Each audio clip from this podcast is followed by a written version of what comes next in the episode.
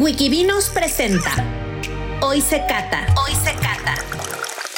El podcast creado para los amantes del vino, desde principiantes y aficionados hasta expertos y sommeliers. Entrevistas, catas y charlas entre amigos. Todos los lunes descubre algo nuevo relacionado con el mundo del vino. Comenzamos. Hoy tenemos de invitado a Pablo García, socio fundador y director general de compañía cervecera Nixtamala. Actualmente Pablo es head sommelier del restaurante Máximo en la Ciudad de México. Pablo, bienvenido a este podcast.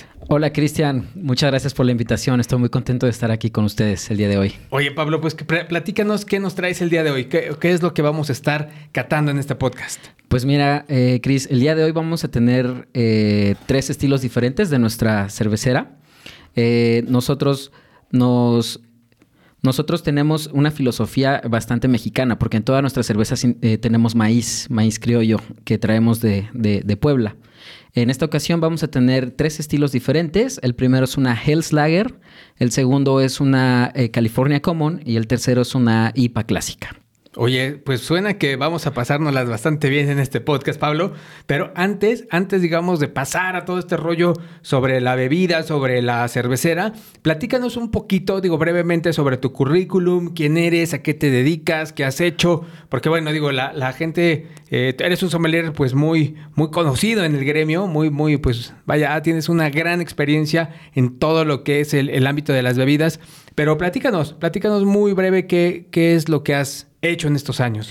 Muchas gracias, Cris. Pues, este, pues gracias por tus palabras. Ahí le estamos echando, echando ganas. Ganitas, ¿no? Eh, sí, sí. Pues mira, eh, mi nombre es Pablo Antonio García. Eh, soy originario de la Ciudad de México, particularmente de, de, Santa Fe, en, en, el, en el poniente de la Ciudad de México. desde muy pequeño me, me, dediqué al tema de la restauración. Yo inicié trabajando cuando cumplí la mayoría de edad en un restaurante eh, que se llama Cuatro, dentro de un hotel en, Santa Fe, precisamente. Y pues bueno, desde, desde muy chico me, gustó. bueno, no me gustó, me encantó, me fascinó, me, algo que me volvió loco desde que, desde que lo, hice por primera vez. Y desde muy pequeño decidí eh, dedicarle mi vida, ¿no? A esto. Este, y pues bueno, desde, desde pequeño empecé a echarle muchas ganas y pues yo eh, eh, tuve la fortuna de ganar un concurso en Abastur eh, cuando tenía 19 años y justamente después de esto pues me cambia la vida porque me busca un restaurante icónico de la Ciudad de México que se llama Puyol y entro a trabajar con ellos muy joven.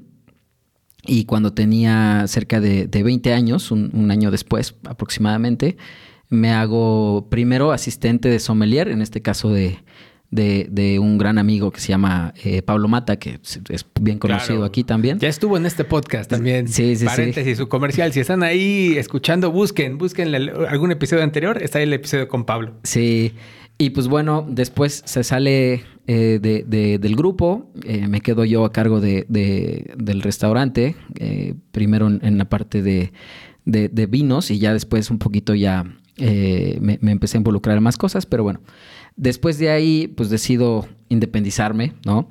Y pongo una, una eh, tienda y nos cae la pandemia, la verdad es que nos va eh, bien, pero pues bueno, cuando termina la pandemia había mucha competencia y ya no, ya no nos fue tan, tan bien.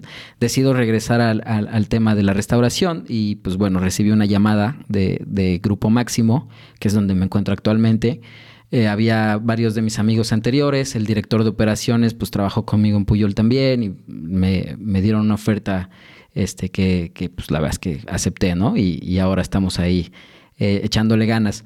Y, bueno, eh, Compañía Cervecera Nixtamala nace a partir de, este sueño de, poder tener la unión de, lo mexicano con, con, una cerveza. A mí me encantan las fermentaciones y pues bueno, decidimos echarle ahí galleta, ¿no? Oye, todo tipo de fermentación, también la de la piña, ¿te gusta o, esa no? no, pues la verdad es que la me de la manzana, la de todo, ¿no? Me gustan todas, pero eh, me, encanta mucho más este, este tema de la malta y de la uva, ¿no? Particularmente.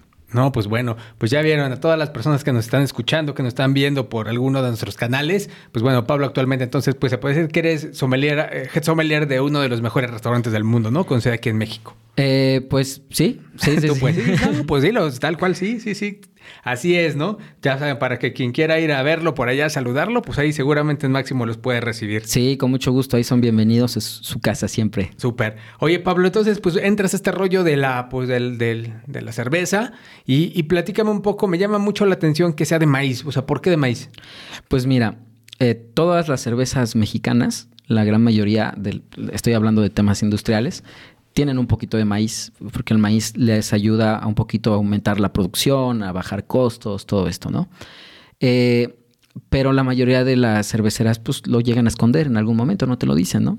Eh, nosotros queremos que, que el maíz, más bien creemos que el maíz es, es algo fundamental para este país, ¿no? Hay una frase que me encanta que se llama sin maíz no hay país. Y el hecho de combinarlo con, con- algo que también es al- algo que se ha convertido tradicional en, México, que es la cerveza, pues a nosotros nos encanta, ¿no? En esta filosofía de encontrar eh, el producto eh, mexicano y de, trabajarlo y de convertirlo en algo increíble que es Puyol, por ejemplo, eh, nosotros queremos hacer lo mismo con la cerveza. Queremos encontrar ingredientes de gran calidad. Alguna parte de nuestra malta viene también de aquí de, de Tlaxcala. Eh, y bueno, pues también encontrar lo mexicano. Para que vean que Tlaxcala sí existe, perdón.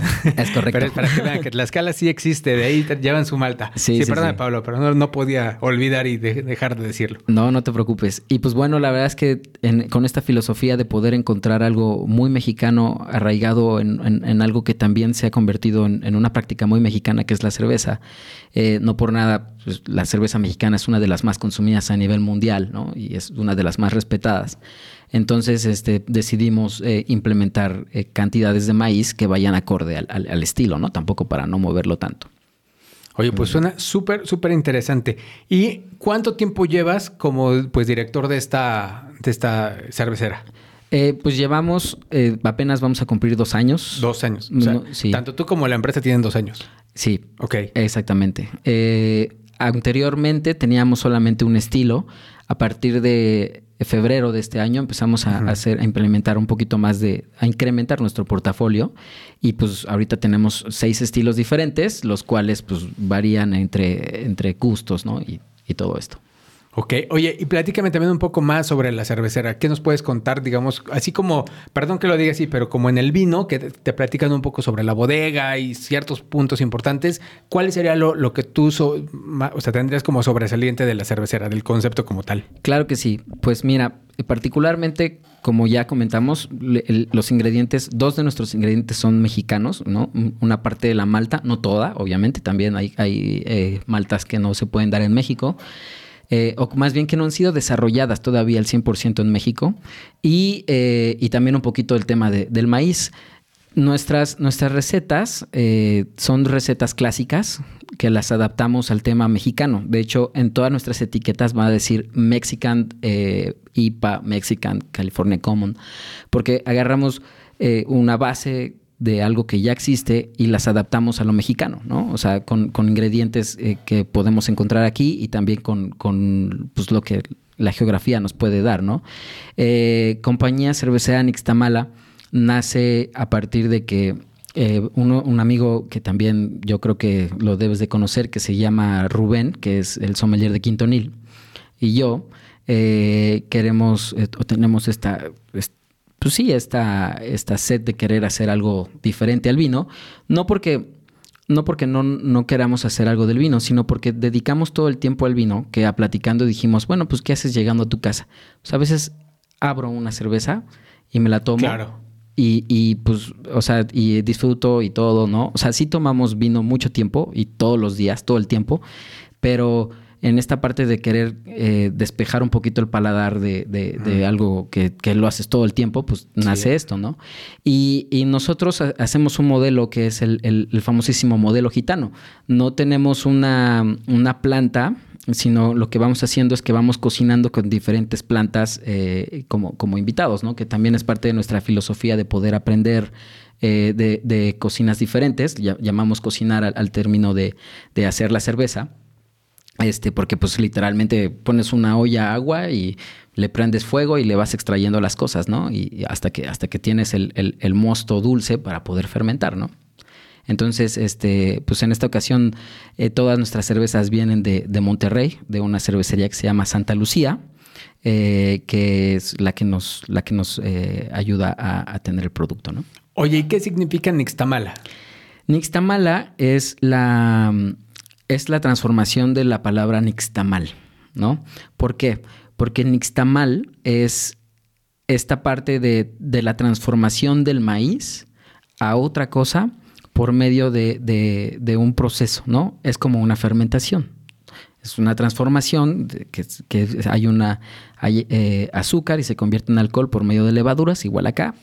Pero, solamente sirve para este tema, digamos, de, de, levaduras, o sea, bueno, de fermentados, o se puede aplicar para otro tipo, digamos, de producto. Eh, no, pues, nixtamal puede ser algo sólido, o digo, perdón, ahí sí desconozco no, no, no. O sea, me refiero que es. ¿O, cómo? tomo el, la base de transformación. O sea, y, precisamente por eso, porque es como una fermentación, o sea, hablando de esta, de esta parte de la transformación de algo a otro, de, de, una materia a otra, tomamos la palabra de nixtamalizar, eh, porque es el maíz y después tiene un proceso y después está listo para ser o otro producto. Exactamente, para hacer un, una tortilla o para hacer un tamal o para hacer cualquier otra cosa que se utilice el maíz, ¿no? Entonces, nosotros eh, igualmente dijimos, bueno, pues, ¿sabes qué? Queremos encontrar esta palabra que nos ayude a, ver esta, esta, parte de transformación. Y eso es nixtamala, ¿no?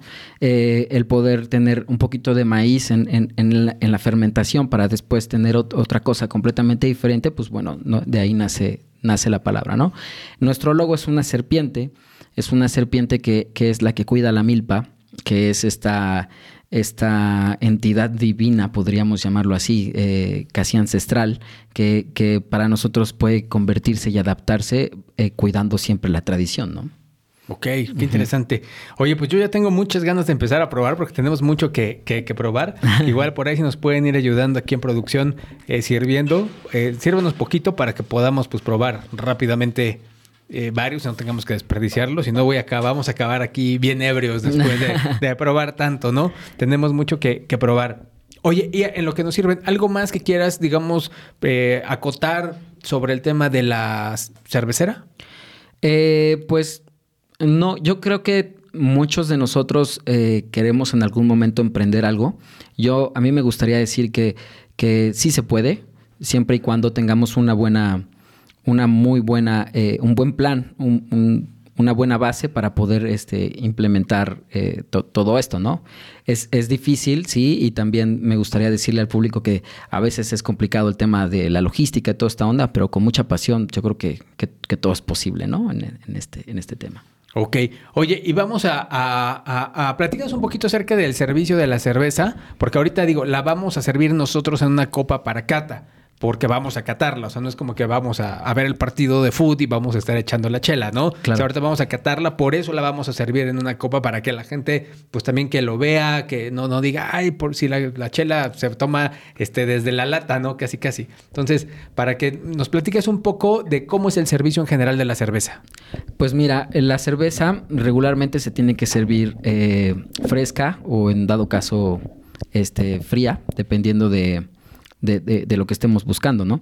Eh, la mayoría de las cervezas que son claras, como la Lager, la, la Pilsner, todo esto, son cervezas que tienen que ir a un grado un poquito más, eh, más bajo, 3, 4 grados centígrados, ¿no? A partir de ahí ya las, las, eh, las cervezas que tienen un poquito más de cuerpo, pues podemos irle subiendo, al igual que, que, en los vinos, por ejemplo. Este, si es un vino muy fresco, muy ligero, pues entre más, entre más baja temperatura, mejor. Si es un vino eh, ya con un poquito más de cuerpo, un poquito más de potencia, pues entre más, entre más temperatura, mejor, ¿no? La forma de, de, de tomarla o de, o de servirla, pues eh, es tratando de no, sacar muchísima espuma. Eh, con dos, tres dedos de espuma está más que perfecto. Y pues, eh, pues nada, regularmente se toma en tarro o en vaso, pero también se puede tomar en copa, ¿no? Dependiendo de, de, de lo que estés buscando, por supuesto, ¿no? Así que ya escucharon, ¿no? Ya escucharon aquí las recomendaciones de Pablo para poder, pues, disfrutar la cerveza. Oye, y más o menos de espuma, ¿cuánto tenemos que dejar? ¿Cuánto es lo, lo- indicado que tenemos que tener para poder tener? Y, qué, y también otra pregunta, ¿qué utilidad tiene la espuma? Mira, qué buena pregunta, Cristian. La espuma es este es algo natural que va a tener la cerveza. Es gas carbónico, ¿no? Es CO2. Eh, recordando que, que las, las cervezas van a tener esta parte de, de- de espuma, porque es, una característica fundamental de, de este, de esta bebida. Este, se recomienda tener dos dedos de, de- de espuma en la, en, la, en la copa o en el tarro, ¿no? ¿Por qué razón? Porque hay, hay veces que no, que nosotros no queremos dejar muchísima espuma, pero la espuma en algún momento va a tener que salir, ¿no? O sea, va- se va a tener que, sacar en, en- en- en- en cualquier cosa, ¿no? Y es preferible que la espuma salga en el vaso que la espuma salga dentro de nosotros, porque en algún momento va a pasar. Entonces, no sé si te ha pasado en algún momento que dices, bueno, me estoy tomando unas, unas, unas chelas con mis amigos y de repente ya me siento muy lleno o empiezo a, a tener esta parte de, de- de eruptar, ¿no? En, en- en- la, en la plática, pero precisamente porque el CO2 empieza a salir, eh, pues, adentro, ¿no? O sea, es algo que tiene que salir de alguna manera y se tiene que volatilizar. Entonces, eh, por eso se recomienda tener... eh, esta, esta parte de no mucha espuma, Ok. Pero sí se recomienda tener bastante espuma, ¿no? En este caso es una Hells, sí va a tener eh, espuma, sí va a tener una, una carbonatación Claro. eh, relativamente alta y está bien que salga así porque si no saliera y tendría que salir por nosotros y, y estaríamos Sí. platicando de otras cosas, ¿no? Oye, ¿y la espuma nos sirve también para, ah, te- digo, protege de la oxidación a la cerveza como tal? ¿O eso es un mito o sí la protege? No, sí, ¿O sí, nos ayuda sí para la eso? llega, sí la llega a proteger, eh, pero no, no del todo. Lo que protege a la cerveza regularmente es el empaque y Sí. es eh, el lúpulo. ¿No? Es lo que más, son los antioxidantes naturales.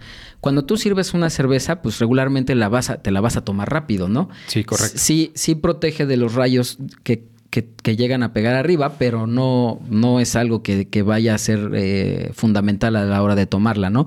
Más bien sale la, o sea, la espuma va a salir para que no nos, no nos empanzone, ¿no? Es algo importante que nosotros usamos lata. La lata es eh, para nosotros algo fundamental porque la lata eh, se ha demostrado que es donde mejor se conserva una cerveza, ¿no? ¿Por qué razón?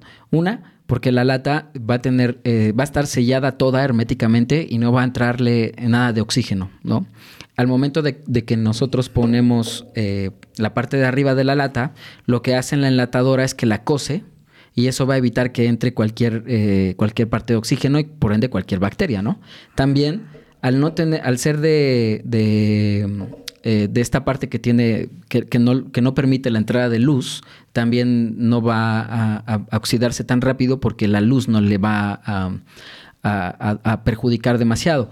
Por eso las cervezas eh, en vidrio eh, van a tener esta parte de vidrio más oscuro para evitar que entren estos rayos y que la oxiden, pues en, en la lata pues no va a entrar nada, ¿no? Oye, y algo importante que la cerveza, por- porque digo, mucha gente cree que la cerveza se quema por el- la temperatura y es por el sol, ¿no? Que se quema por eso. Sí, en realidad eh, el término eh, quemar no, no, no nos llega a... O sea, no, no existe tal cual. Claro. El, el término es eh, como el, el azorrillado, que El llega, azorrillado. A tener, que llega a tener esta parte de, de una nota que no nos encanta tanto, pero sí más que nada es por, por términos... este de, de muchas cosas, ¿no? Una de las cosas es que le puede entrar una bacteria y por, por cuestiones de, de temperatura de- del, del sol o por muchas otras razones llega a, activarse y pues sí, no, si, si estás 100% hermético, o sea, se- tiene esta cerradura hermética 100% y la mantienes a una temperatura estable, pues no le va a pasar nada, pero si llega a tener variaciones constantemente y, y- y no tiene los cuidados necesarios, pues obviamente sí, ¿no? Claro, claro. Oye, pues vamos, vamos a arrancar con esta cata que vamos a estar catando cerveza artesanal La Preciosa, que es una Mexican Hell's Lager. Platícanos qué onda con esto de Hell's Lager y sobre la etiqueta. Sí, mira, la Hellslager es un estilo alemán. Eh, es un estilo que nació ya hace varios, eh, pues digamos que casi dos siglos, tres siglos aproximadamente. Este es una cerveza bastante rubia, pero sí tos- tiene esta parte tostada en el, en, el, en, el gusto olfativo eh, y va a tener un poquito más de lúpulo a comparación de otras cervezas claras, ¿no? Tiene un poquito más de cuerpo. Esta cerveza, por supuesto, no la tenemos filtrada para que no pierda grandes, o sea, no queremos que pierda muchas características eh, olfativas y pues también va a o más bien va a oler un poquito a maíz por, por esta parte de, del maíz que, le agregamos, ¿no?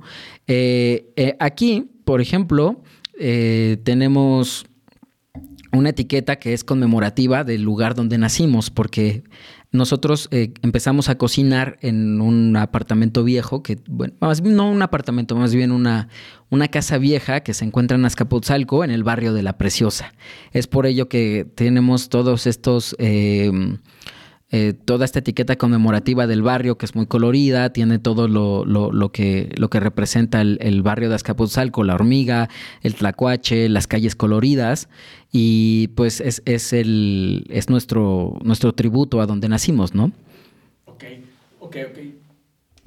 Perfecto, entonces, ¿sabes qué? Pues vamos a catarla. ¿Qué te parece si, arrancas con la cata de esta, de esta, este, eh, de esta cerveza? y a ver si aquí nos pueden ayudar a a ir preparando el siguiente, el siguiente flight. Claro que sí. Pues mira, eh, esta cerveza va a tener un, color amarillo eh, dorado, ya bastante intenso.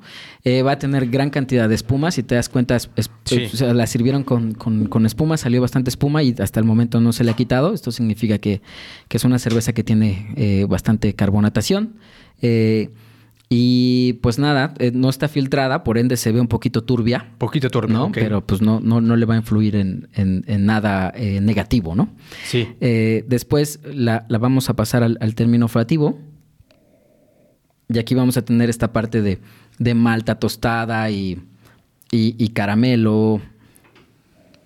Vamos a tener un poquito de maíz igual, pero igual se siente esta, esta parte de, de lo tostado, ¿no? Y algo presente. Eh, no, no, presenta nada de defecto, realmente tiene esta parte de, del estilo clásico, ¿no? Y en el, en el paladar.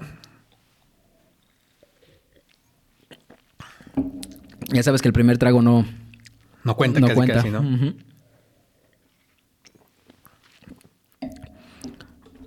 Y bueno, en el paladar vas a ver que es fresca, es refrescante.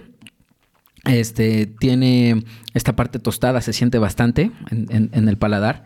Eh, el, término de, carbonatación que, tenemos al final se siente igual. Si lo dejamos en la boca, se siente bastante presente, un poquito, si lo meneamos, pero pues no molesta. Realmente no es una cerveza que no molesta demasiado en, el término de carbonatación.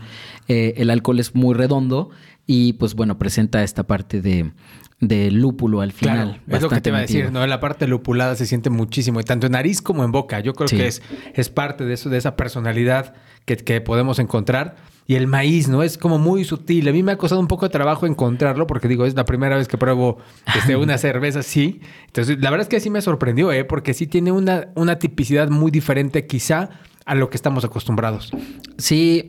Eh, pero rica, o sea, pero bien, o sea, es, es diferente, pero pero todavía tengo que analizarla, ¿no? Para poder encontrar estas palabras, porque sí me ha llegado esta parte de sorpresa, de, sorpresa eh, agradable. Gracias. Fíjate que, que la, eh, los estilos que nosotros estamos eh, manejando o que queremos dar a, conocer al mercado pues, son estilos que no son tan explotados en México todavía.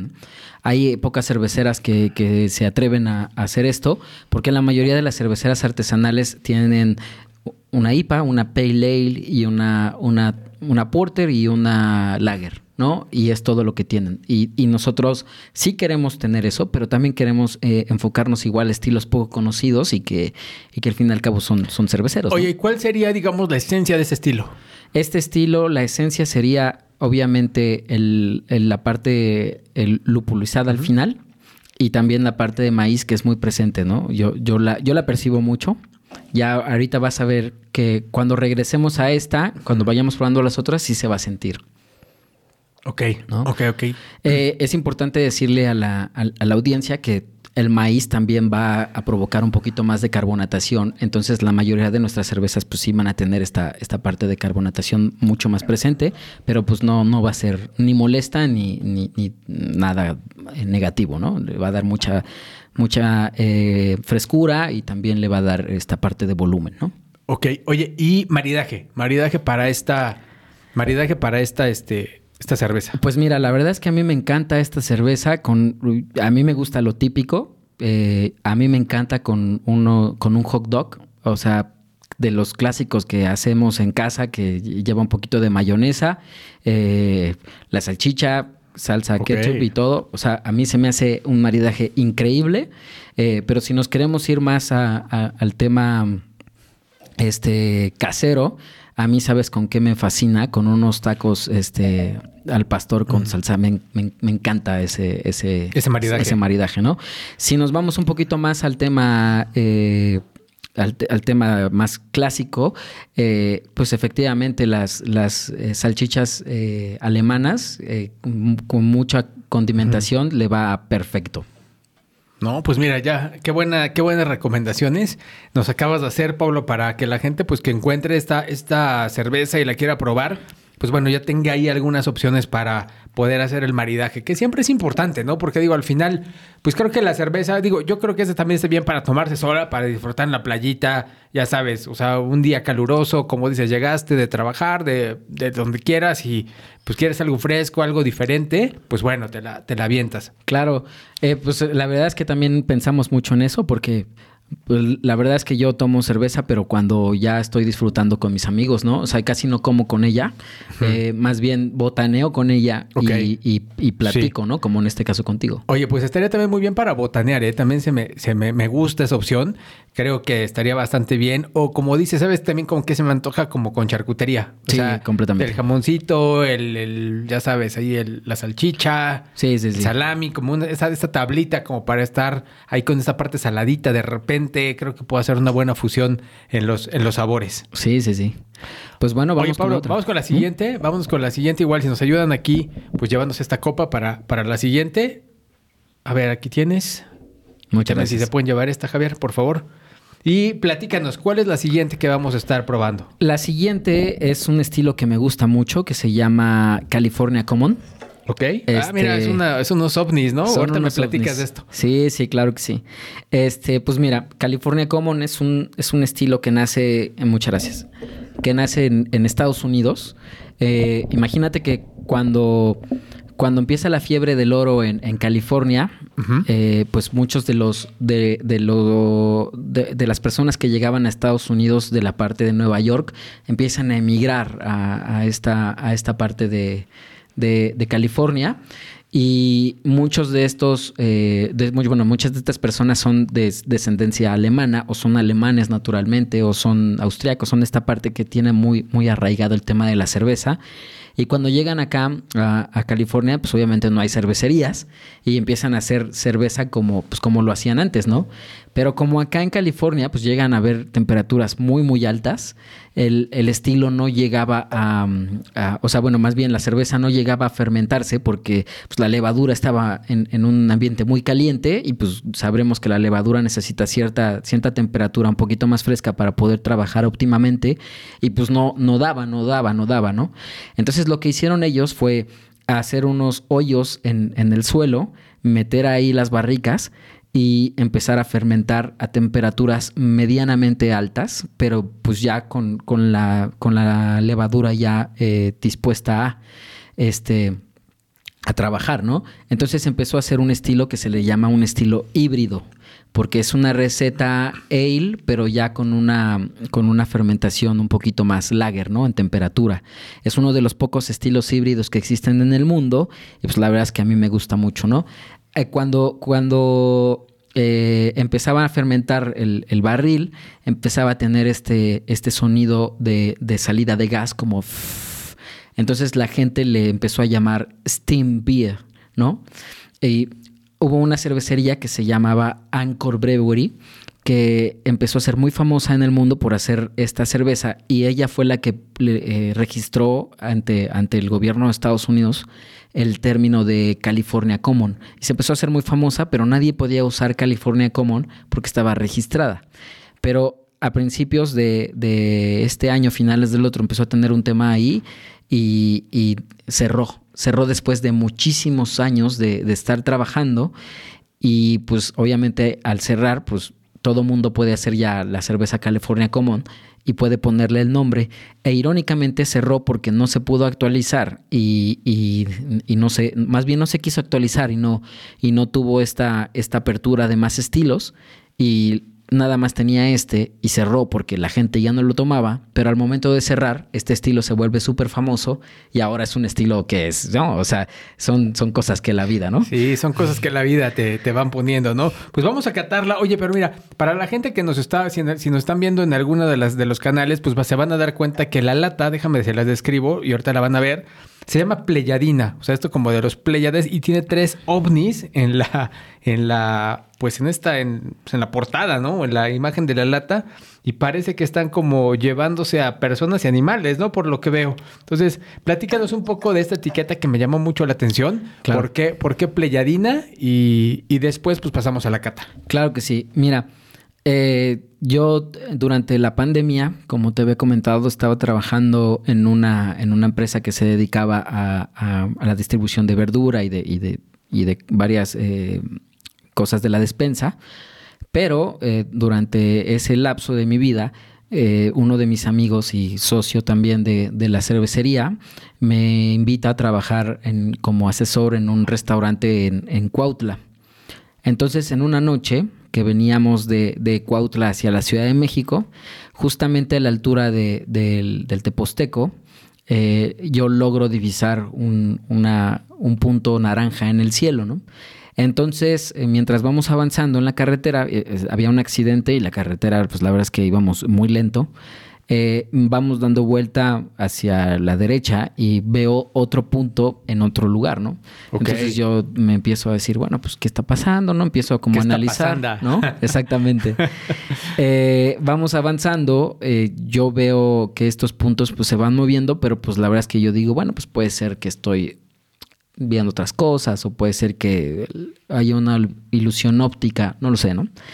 Justamente cuando vamos a llegar a la caseta, me asomo en, el carro y veo ya los tres puntos un poquito más juntos y le digo a mi, a mi eh, compañero que iba atrás, ¿no? Que mi socio, le digo, oye, mira, la verdad es que ya no sé qué estoy viendo. Por favor, ve, porque yo ya... Echa ojo, ¿no? Sí, ¿no? Entonces él voltea y pues vemos que justamente cuando estamos los dos viendo, eh, los tres puntos suben como si arrancaran a una velocidad increíble, desaparecen y nos impactó. La verdad es que nos impactó muchísimo. Este, para todos aquellos que cuando yo les contaba esto me decían que estaba loco, ahora yo les digo, pues ya el gobierno de Estados Unidos ya, ya. está diciendo que no saben, pero que sí puede pasar, ¿no? Entonces, este, esta, esta, cerveza nació precisamente en honor a ese momento. Ok. Porque el color de la cerveza, pues, eh, llega a, dar esta, esta parte del naranja que vimos en el, en el, cielo y porque también es un híbrido, es algo eh, difícil de encontrar, eh, que, que, puede que sí, puede que no, que esté por aquí, que esté por allá. Y pues por ende le pusimos así Pleiadina porque este, pues de allá creemos que venían, ¿no? Estos entes de las Pleiades, ¿no? En realidad se llama Pleiadiana el, ente, pero, pero quisimos salirnos un poquito de ahí, pues le pusimos Pleiadina. Órale, no, pues a ver, vamos a ver, vamos a probarla, a ver si está bien extraterrestre esta cerveza, ¿no? pues a ver, como decía Pablo, el color es como un naranja ocre, naranja tirándole ya un café. Es un color raro, ¿no? el color que podemos encontrar, pero vamos a, ver qué podemos eh, encontrar en nariz, Pablo. Sí, sí, sí. En nariz tenemos esta parte ya un poquito más, este, más rara, como, como diríamos. Tiene eh, caramelos muy, muy presentes. También tiene esta malta eh, igual como de pan tostado.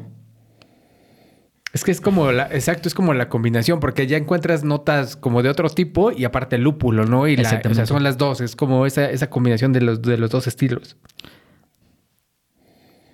Eh, un dato importante, Cristian, si la agitas va a salir una espuma, pero es una Claro. espuma bastante cremosa. O sea, se ve esta espuma muy O sea, se agita, sí se agita. Así, mira, la estoy agitando y parece un carajillo. Sí, sí, sí. Se hizo como si tuviéramos un carajillo aquí en- Efectivamente, en, la tenemos copa. Pero est- esta parte ya mucho más cremosa, mucho más untuosa eh, y esto va a ayudar a desprender muchos aromas, ¿no? Y pues, mm, bueno, en, en- en esta parte de, de agi- de agitar la, la- la cerveza vamos a tener un poquito más est- estos aromas de, de caramelo, bastante, bastante puestos, y también estos aromas eh, maltosos, ¿no? Oye, como de pino, ¿no? También. Efectivamente, viene esta pino parte ahí, del- bosque. del, del pino. Sí, sí, sí. Pues vamos a probarla, Pablo. Salud con esta cerveza alienígena Salud. inspirada en los aliens. Oye, qué rica, paladar ¿eh? Está, a mí me encanta, es uno de los estilos que más me gustan. Es, es- en, en paladar, aunque, aunque en boca, más bien, aunque en nariz se siente un poquito más intensa, en boca se siente muy fresca. Y de ahí viene el, el, el tema de, de lo híbrido. Porque está aquí, pero tampoco no está acá, está allá. O sea, está como en medio de los dos bailando y tú dices, ¿qué estoy probando? No sé si estoy por acá, no sé si estoy por allá. Es la característica de un híbrido, ¿no? Que, que puede, puede entrar dentro de una ale y una lager, ¿no? ¿Qué te pareció? Pues mira, me pareció en boca mucho, muy, o sea, mucho, muy untuosa, como dices. Tiene esa textura, es suave, cremosa, eh, te llena por completo la boca. O sea, creo que esa parte es lo que más, lo que más me sorprendió, ¿no? Su textura.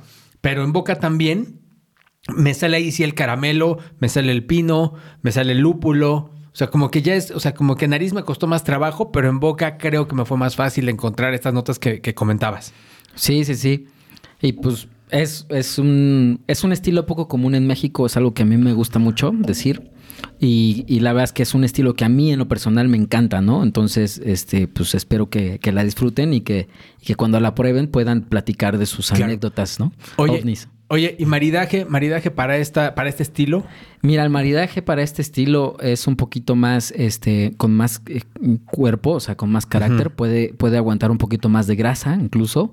Este, yo, a mí me encanta mucho con, con unos tacos de suadero de ahí de la Ciudad de México que están increíbles. Ok. Este, y me gusta mucho también con, con esta parte de, de, de algo como un mole de olla un poquito más caldoso, ¿no? O sea, algo con un poquito más de verduras, de, de, de, de esta parte de, de un caldo que pique un poquito, pero que Oye, tampoco se vaya tan... Un, un- mole de caderas, por ejemplo. ¿Qué Ándale, opinas? estaría o sea, ¿crees que también. quedará bien con un mole o la anterior? Mm, Yo creo que las dos está bien. El mole, el mole está, es- sí, depende el- la mano de la quien lo haga, de quien lo haga, perdón, ¿no? Porque pues, un mole es como, es como una cerveza, ¿no? Sí, claro. ¿No? O sea, depende quién lo hace, sabe diferente, pero, pero un mole que no, que no esté tan potente, que, que sí tenga esta parte ya un poquito más, este, más ligero, sí, sí le iría perfecto, ¿no?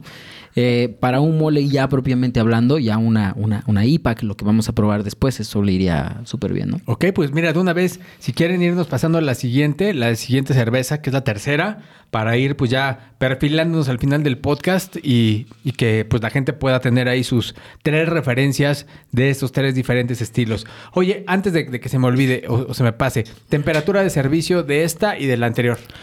Eh, de la anterior, ah, la recomiendo un poquito más fresca, entre unos 4 o 5 más o menos. Este, o sea, bien fría. Ahora sí que bien muerta. Exactamente. Bien Es- muerta, bien fría. Esta yo la recomendaría más o menos a esta temperatura que tenemos ahorita, entre unos 8, 7 más o menos. Este me- le va perfecto porque la, o sea, si, si la, la, la probamos de una temperatura diferente va a cambiar. Aquí le va a dar como toda esta parte de, de, de, de la, la explosión de lo que estamos buscando, ¿no? O sea, como estilo. Eh, la podemos probar todavía un poquito más eh, fresca, por supuesto, o la podemos probar un poquito más caliente, por supuesto, porque recordemos que es una híbrida, entonces puede ir bien eh, tanto con los dos, ¿no? O sea, se puede tratar muy bien con los dos, ¿no? Claro. Bueno, claro, no, claro. no, no exageremos, ¿no? Pero, o sea, me refiero a que no ni tan fría ni tan caliente, puede variar, ¿no? Un poquito. Ok, pues mira, ya están terminando aquí de servirnos la siguiente, entonces si nos las quieren ir pasando para pues ir platicando. Esta, esta tercera, ¿qué, ¿cómo se llama y cuál es su estilo? Esta tercera le pusimos como Dios manda. Ok, aquí la tengo. Exactamente, como Dios manda porque es una IPA tal cual como nosotros creemos que Dios manda, ¿no? O sea, como es así de... A ver, define, define una IPA para la gente que nos está escuchando, que sepan a qué te, o sea, a qué se refiere el término IPA, IPA en inglés. Exactamente. El término IPA en sus siglas en inglés son Indian Pale Ale. India, India. Eh, India. Sí, Ajá. sí. India Pale Ale. Indian Pale Ale, ajá. Esta, esta parte es este algo que, que surge a partir de la, de la colonización británica en las Indias, ¿no? Con la East Indian Trading Company. Cuando está aquí eh, esta, esta colonización británica, querían surtir a los soldados, este, a los soldados eh, de, de la, del- Imperio Británico con, con la cerveza de moda en ese momento, que era una Pale Ale, ¿no? Pero cuando llegaba la Pale Ale a- a la India, pues obviamente no, no, no, no, no era lo que estaban buscando, porque en el transcurso de, salir de, Inglaterra a llegar a la India, pues, se tardaban meses, ¿no? En barco. Entonces todo lo que llegaba, pues ya llegaba echado a perder y pues ya no, ya no era lo que los soldados estaban buscando, ¿no? Entonces, este, por mucho tiempo se intentó eh, modificar o hacer cosas y no se lograba para, para llegar con una cerveza en, en óptimas condiciones, hasta que a alguien se le ocurrió, este, ponerle mucho, mucho, mucho lúpulo, ¿no? A, a- la cerveza y así llegar a, a- con una óptima, eh, eh, en un óptimo estado, ¿no? Porque recordemos que el lúpulo es, es este es esta parte de antioxidante, ¿no? Y eso permite que la cerveza se tenga. Esa es, la historia romántica, ¿no? La historia real sabemos que sí fue este, más o menos así, pero pues fue pensado de una forma diferente y al final pues se, logró hacer este estilo que nace a partir de, la, colonización, pero que a partir de ahí pues empezó a ser eh, un, estilo completamente diferente, ¿no? A, partiendo de un pale ale clásico, ahora con bastante lúpulo. Y eso es lo que lo caracteriza que tenga mucho lúpulo. El lúpulo lo que va a hacer en, en el, en, en nariz es que va a tener mucha más, eh, bueno, depende de los lúpulos que estemos utilizando. En este caso, como es clásica, pues va a tener mucho más cítrico, mucho más esta parte este, de, de la toronja, de la, de la, del, del limón, ¿no? Y también va a tener eh, una parte un poquito tropical y también una parte herbal bastante importante, ¿no? Y en boca, lo que va a ser una, una IPA es que va a tener un amargor muy característico, pero pues también va a ser muy fresca, ¿no? Ok, pues vamos a catarla y a probarla, Pablo. Sí, sí, sí. Mira, si te das cuenta en el, en el color, este tam- tampoco se ve esta parte filtrada, sí se ve nada, nada filtrado. Y vamos a tener una espuma igual bastante cremosa, ¿no? Que se va, que se va a tener esto, Claro. esto, esto es característico de este estilo. Eh, el color va a ser un color amarillo, eh, eh, como amarillo eh, paja, mucho más, menos dorado, un poquito más intenso en esta parte del amarillo. Sí. Y pues bueno, en nariz, Muchísimo, muy cañón en la parte verde, ¿no? Somos Sí. el pino, el pino, el lúpulo. el lúpulo, sí, el pino está bien presente, esta parte y cítrica como también. resina, ¿no? Y como resina también. Exactamente, es una, es una parte más eh, clásica en, en- en- en ese aspecto, ¿no? Porque hay, hay, hay cervezas que se inclinan a una cosa, otras que se inclinan a otra. En esta parte, pues eh, tratamos de respetar lo clásico, que es un poquito más de esta parte de bosque. Efectivamente, es un estilo, partimos de un estilo eh, americano, ¿no? Para, para todos los que nos están escuchando, porque existen dos: existe la IPA inglesa y la IPA americana. La IPA inglesa regularmente es dulce, en este caso no. En este caso vamos a tener una IPA americana con un poquito más, este, o sea, menos intensa el lupulado y todo esto, pero eh, igual con, con esta parte característica bien presente, ¿no? De los, de los aromas de, de bosque. Eh, le pusimos como Dios manda porque es una cerveza, nosotros le decimos de libro, eh, que es de como Dios manda, ¿no? O sea, si te vas a tomar una IPA, debería de ser así, ¿no? Pues hay que, hay que probarla. A ver, entonces, pues vámonos a la parte eh, gustativa, Pablo. Salud. Salud.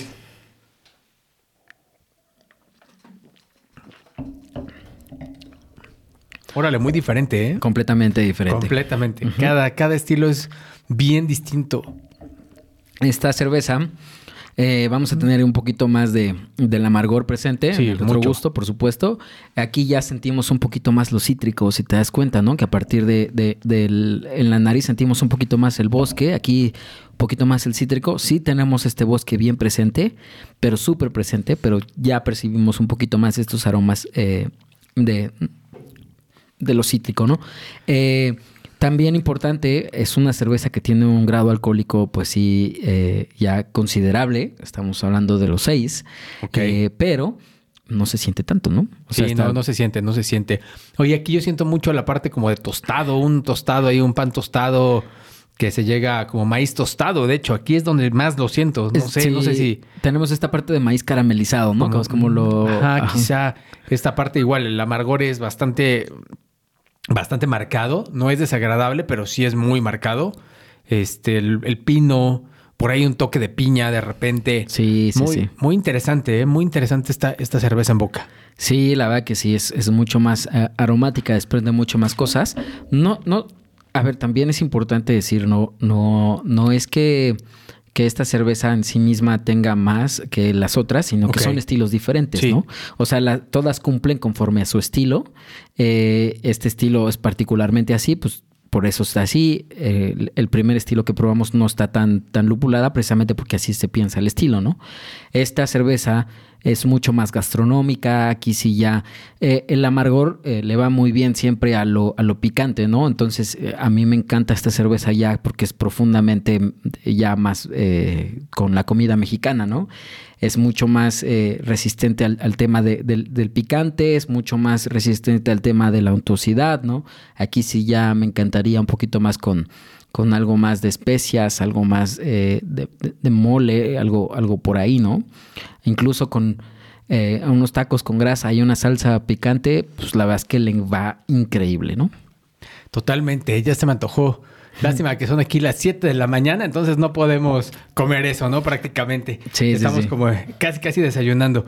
Pero, oye, pues muy bien, Pablo. La verdad es que creo que los, los tres, este, los tres estilos, pues muy distintos, cada uno, pues para personas y paladares y gustos diferentes, pero creo que aquí tienen tres opciones, pues bien interesantes para tomar, para tomar cerveza, ¿no? Y una cerveza, pues completamente diferente, atípica, querría de, quizá, quizá, ¿no? Podríamos decir, pero pues con personalidades y, aromas y sabores cada una muy, muy distintos. Sí, sí, completamente es lo que estamos buscando. Eh, estamos buscando diversidad en, en- en los estilos, eh, porque pues la verdad es que a mí me encanta mucho eh, explorar de todo y pues hay cerveceras que nada más tienen un estilo o que hacen uno y que hacen uno muy similar al primero y hacen uno light. ¿No? Similar al primero y hacen uno todavía más suave que el otro. Entonces, está bien, a mí me encanta, pero no encuentro yo esta diversidad, ¿no? Salvo en, en cervecerías específicas mexicanas.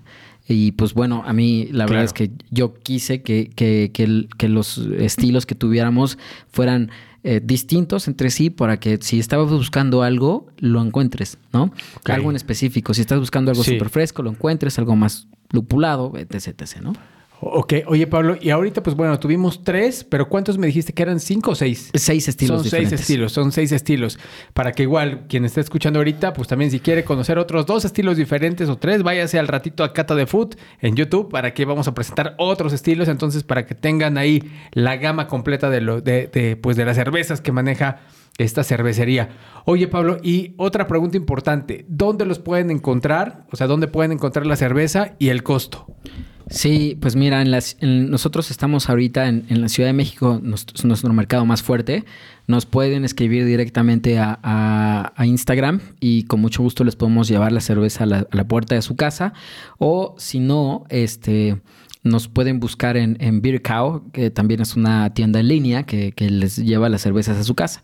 Eh, estas cervezas tienen un costo de, eh, dependiendo, aquí las primeras dos, eh, es- el California Common y la IPA van a estar en 60 pesos y eh, esta, eh, la, la Helles Lager y otras más en unos 50 pesos aproximadamente, ¿no? Eh, ok, pues bastante accesible. Sí, sí, sí. Eh, si nos estamos también en, en varios restaurantes, eh, también por allá nos pueden encontrar. Y este mes estamos próximos a iniciar operaciones en Guadalajara, así que si hay alguien por allá, pues también escríbanos y se las podemos mandar a la puerta de su casa en Guadalajara. Oye, no, súper bien. ¿Y a ti dónde te pueden encontrar las redes tuyas y de la cervecera? Eh, pues Nixtamala eh, la pueden encontrar en, en- Instagram como Nixtamala, tal cual, o compañía cervecera Nixtamala. Y a mí me pueden encontrar eh, igual en Instagram como Pablo Gar Hernández o Pablo Antonio García Hernández, ¿no? Y pues nada, también me pueden buscar ahí en el restaurante. Ahí con mucho Máximo, gusto. ¿no? Vayan, vayan a Máximo. Ahí, Sí, sí, sí. ahí seguramente lo van a encontrar. Oye, Pablo, pues muchas gracias. Muchas gracias por esta plática, por esta charla y sobre todo pues por dejarnos probar tus cervezas. No sé, algo más con lo que quieras cerrar este, este podcast, este episodio. Eh, pues eh, agradecerte, agradecerte a ti por, por este espacio muy, muy eh, grato como siempre. Ya sé, amigo, siempre. Sí. Siempre es grato echarle la copita contigo. Sí, muchas gracias. Y pues nada, eh, que disfruten eh, las chelas, todas las chelas y pues que, que todo que todo sea brindar, ¿no? Para todos. Por supuesto. Chela Que- y vino y mezcal y lo que, lo que, Que disfruten los fermentados, que disfruten los fermentados como tú. Exactamente. Y pues nada, eh, también me gustaría decirle ya por último al- a, la audiencia que, que, exploren igual, eh, no solamente con nosotros, sino con muchas más cerveceras y pues no solamente con cerveceras, vino, mezcal, eh, tequila, porque la verdad es que el tema de- del alcohol es, es- es un tema muy vasto y, y nunca paras de, de probar y de aprender, ¿no? Entonces eso está, está padrísimo, ¿no? De- por- por- y haces muchas amistades como, como ahora. Súper, Pablo. Pues ya, ya tienen aquí algunas opciones diferentes para poder probar, para poder, pues, eh, diversificarse en el mundo de los fermentados, como, como bien decía Pablo. Entonces, chicos, pues nos vamos a despedir de este episodio, pero pues ya saben, seguir en contacto con nosotros, que estaremos trayendo pues más opciones de bebidas que no solamente es vino, porque hay un mundo por descubrir y por probar. Sí, claro. Así que, pues nos estamos escuchando en la siguiente transmisión, en el siguiente episodio. Disfruten sus chelitas, sus vinos, sus mezcales, lo que sea. Pero, pues ya saben, todo con medida, nada con exceso. Sí, sí, sí.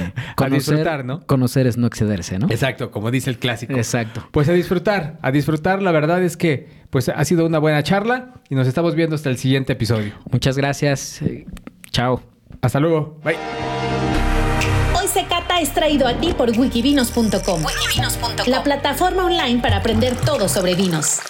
Queremos escucharte. Síguenos en Instagram, arroba wikivinos, y difundamos juntos la cultura del vino en México.